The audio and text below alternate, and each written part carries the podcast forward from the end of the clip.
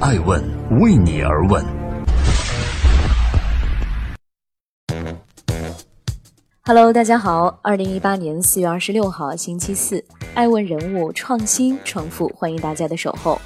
今天我们来聊一聊未来媒体行业新风口遭遇政策寒冬，短视频的冰与火之歌。热门短视频平台快手、抖音相继被约谈。快手 CEO 苏华公开道歉后，于四月十二号退出了家长控制模式。四月十号，抖音也正式上线第一期防沉迷系统，同时内涵段子 APP 被永久关停。微博联合秒拍一直播展开涉未成年违规违法内容的专项清理。微信和 QQ 将暂停短视频 APP 外链直接播放功能。四月以来。监管风暴席卷互联网内容领域，野蛮生长的短视频平台面临着政策的寒冬，而行业内资本方对于短视频创业的热情却并未消退。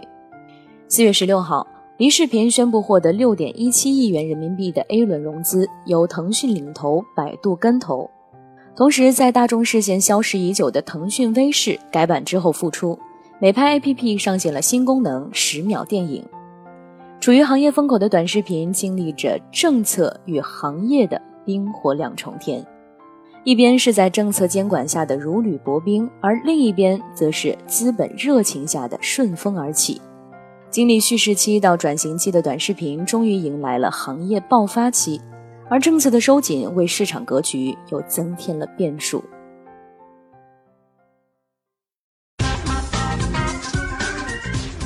欢迎继续聆听《守候爱问人物》，爱问人物创新创富，资本追逐下的补贴大战走入烧钱困境。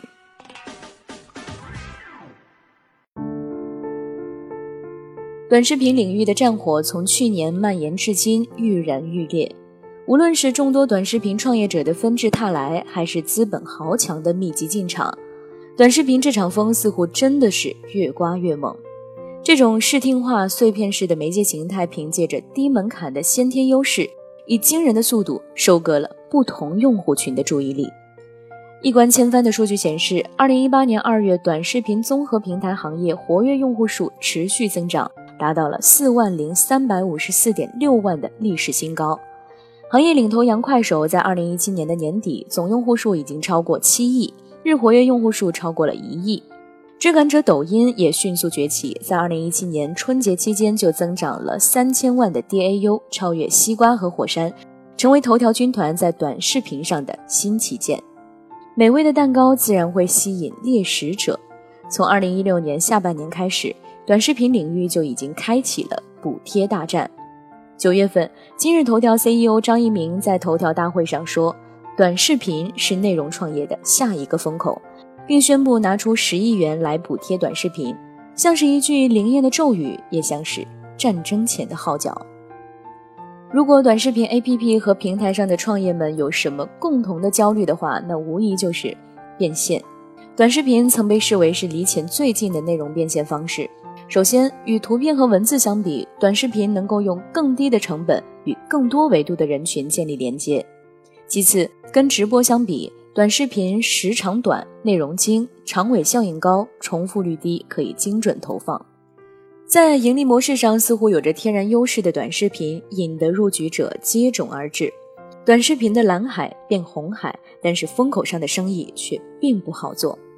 商业化路径狭窄，变现方式模糊，使得短视频从业者处于一种尴尬的境地，既拥有庞大的用户量，却不知道如何变现。据今日头条公布的二零一七年短视频创作者商业变现报告，百分之四十七点九的短视频团队不能盈利，而百分之三十点二五的是略有盈余。让人唏嘘的是，平台补贴成为了最大的收入来源，占到了百分之七十二点五八。主流的变现方式有内容广告和电商导流两大类。短视频领域的两个头部平台一条和二更，正代表着短视频变现的这两类方向。一条通过生活类美学短视频建立兴趣电商进行变现，而二更走的是商业视频定制和原生广告变现的模式。然而，一方面内容广告的天花板明显，品牌定制成本不断提升，无法量产；如何精准地找到适合自身内容属性的广告主，也是潜在痛点。另一方面，电商变现普通玩家又玩不转，只有极少数的头部账号能把电商作为变现的入口之一。电商背后复杂的供应链、难以保障的转化率，都成为这条变现之路上的阻碍。除开广告和电商，当下正火的知识付费，为众多的内容创业者提供了一条能够实现商业闭环的新思路。直播行业有打赏，视频网站有会员制度。不过，在短视频的领域，知识付费是一个尚待证明的商业模式。大多数短视频创作机构还没有开始知识付费的尝试，用户对付费短视频的接受程度也还无法判断。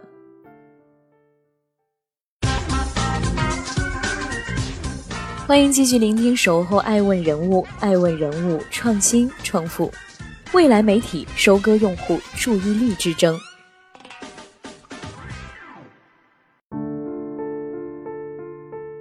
春节以来，一系列的政策严控对短视频而言，无疑是一次涅槃。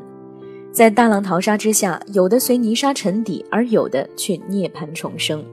短视频行业经历野蛮生长之后，进入了调整期。短视频内容会越发的规范，而大量打擦边球的内容会被清除。依靠此类内容扩展流量的平台或者生产者陷入困境，优质的内容更加稀缺。内容驱动价值得到凸显，各平台的抢人补贴大战还会持续升级，巨头大战在所难免。腾讯复活微视领头快手，阿里文娱布局土豆网转型成为短视频平台，百度投资人人视频推出好看视频，BAT 的入局佐证着短视频行业正处于风口。同时，新兴互联网企业今日头条孵化的火山小视频、抖音和西瓜视频用户规模增长迅速。面临行业风口，各互联网巨头行动迅猛，新企业也是火力十足。各平台在迎合政策的同时，也在积极的探寻着适合的商业盈利模式。未来，流量将涌向少量的头部和垂直细分领域的腰部平台，中长尾平台将面临着整合和淘汰。在移动化、碎片化消费日益盛行的当下，短视频似乎成为了最为应景的影像消费产品，在吸引用户注意力的道路上一骑绝尘。二零一八年，罗振宇在跨年演讲中说道：“未来互联网的竞争是注意力的竞争，而短视频最可怕的地方就在于平均时长超过一个小时。”秉持图文的自媒体正向短视频靠拢，短视频作为一种更具表达力的内容业态。正在成为未来自媒体创作的新方向，吸引着更多的短视频创业者进入这个混战的市场。短视频行业大潮涌动，竞争进入到白热化阶段。未来可以把握的机会在垂直化方向，用户的细分需求会越发的被释放出来，会有更多的关注在美妆、母婴、美食等某个具体领域的短视频平台和内容公司的出现。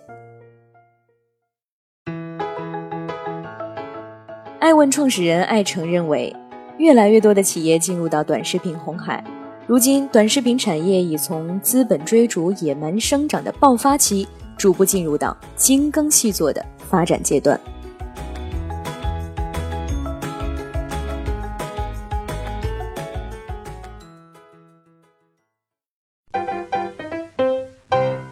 爱问是我们看商业世界最真实的眼睛，记录时代人物。传播创新精神，探索创富法则。